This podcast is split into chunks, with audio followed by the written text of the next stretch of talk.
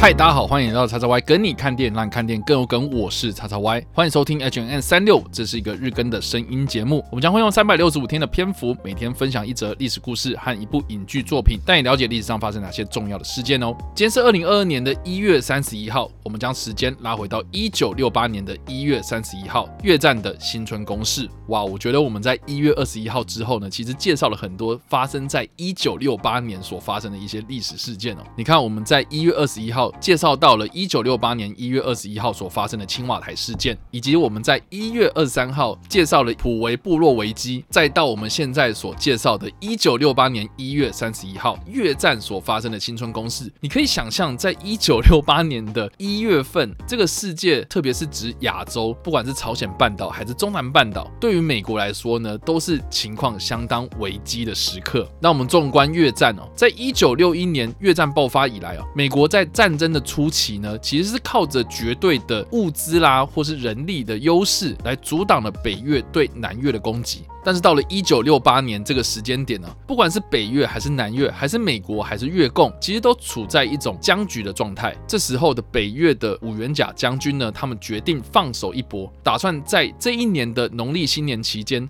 守备相对来说比较松懈的状态之下，集结北越的正规军以及潜伏在南越的越共势力，以游击战或是正规战的方式，向南越的各大城市或是美军的驻军地点发动大规模的多点式进攻，同时呢，也能够向一九六八年即将要总统大选的美国的施加压力。就在一九六八年的一月三十号开始。总计五十五万的越共势力向南越的一百多个城镇发动了攻击。这场攻势呢，对美国来说其实是措手不及。更值得一提的就是呢，美军他们当时集结了大批的军力，集中在西山这个地方的牺牲基地。确实，在发生新春攻势的时候呢，牺牲基地也遭受到相当可观的攻击。成千上万的北越军队部署在这个牺牲基地的周围，打算呢包围这个美军的基地，拿下这个据点之后呢，或许能够。像之前北越在奠边府战役之中赶走了当时的法国军队。结果呢？牺牲基地的这个保卫战，在一九六八年的一月二十一号正式的开打，反而在新春攻势的这一波攻击之中，牺牲基地的攻势呢，相较之下反而比较平静。反而在一月三十一号的新春攻势之中呢，美国驻西贡大使馆遭受到越共的恐怖攻击，以及其他在南越的各大城市之中，南越的正规军部队受到了北越或是越共的大规模攻击。其中在顺化所发生的顺化战役，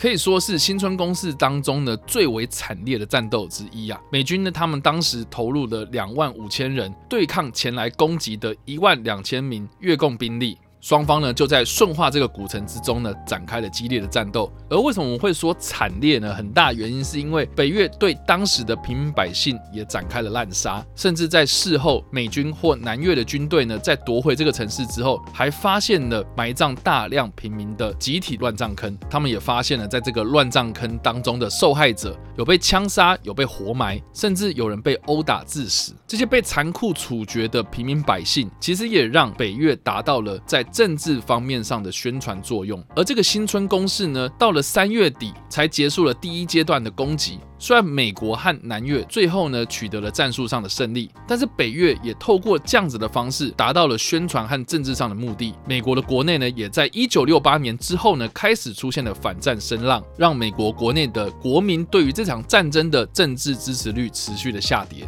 这也是为什么我们在一月二十七号所提到的巴黎和平条约，虽然最后是在一九七三年的一月二十七号签订。但是这个协约的谈判呢，其实历经了五年，回推五年，那正好就是在一九六八年新春攻势发生之后，美国对于这场战争的想法出现了转变。也积极的寻求能够快速结束越南战争的任何方式，所以在我们今天所提到的1968年1月31号所发生的新春攻势，可以说是在越战当中非常重要的转捩点。有关新春攻势的影剧作品可以说相当的多啊，也有不少的纪录片或是新闻专题都有在针对这个在越战。当中非常重要的历史转捩点，做出了不同的诠释。另外也值得一提的就是呢，在一九六八年的二月一号，也就是新春攻势第一阶段的中期，一个新闻摄影记者艾迪亚当斯他拍下了一位南越的警官当街枪决越共的照片，引起了轰动。艾迪亚当斯也在隔一年呢，因为这张照片的关系，获得了普利兹奖。这张照片呢，可以说是开启了美国国内反战声浪的开关。我们也可以发现哦，在一九七零年或一九八零年代之后，有非常非常多的越战主题的电影呢，也都是以反战作为诉求。而我们在这边所推荐的电影呢，则是在一九八七年所推出的《金甲部队》这部电影。这部电影呢，是由美国的鬼才导演史丹利·库伯利克所执导。这部电影呢，主要是分成前后两大段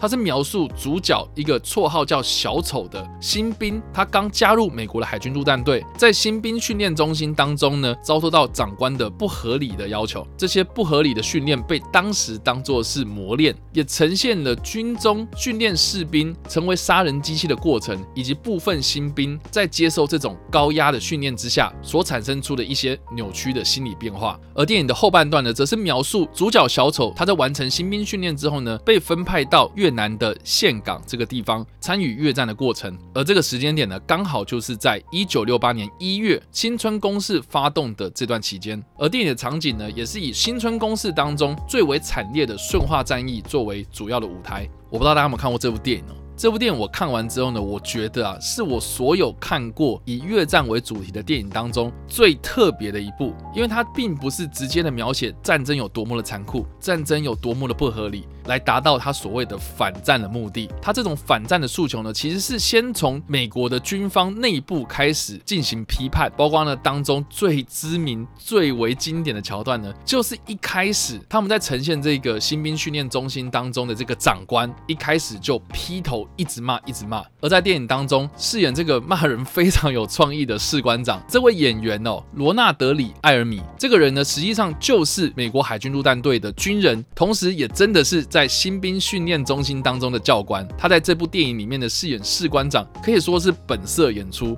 导演史丹利·库伯利克呢，完完全全就是交由他自由发挥，所以你可以看得出来，他在电影里面所冒出来这些脏话啦，或是极具羞辱的这些言语呢，可以说是反映的真实美国军中在当年所发生的一些事情哦。这种在军中不人道的训练，对比到电影后半段残酷的战场，你可以完完全全的感受到，虽然电影里面没有这种呼着口号、打着反战的大旗，跟你说战争有多么的差劲，有多么的好坏坏，但是借由这样子的叙事。方式呢，你反而能够看到更强烈的戏剧张力，同时呢，也可以看到人性是如何被战争扭曲成什么样的一个恐怖景象啊！好了，以上呢就是我们今天所介绍的历史事件。越战的新春攻势，以及我们所推荐的电影《金甲部队》，不知道大家对于这个历史事件有什么样的想法，或是你们看过这部电影呢？都欢迎在留言区方留言，或者在首播的时候来跟我们做互动哦。那当然呢，如果喜欢这部影片或者声音的话，也别忘了按赞、追踪我们的脸书粉丝团、订阅我们 YouTube 频道、IG 以及各大声音平台，也别忘了在 Apple Podcast 和 Spotify 上留下五星好评，并且利用各大的社群平台推荐和分享我们节目，让更多人加入我们的讨论哦。以上呢就是我们这次的 H N N 三六，希望你们会喜欢。我们下次再见，拜。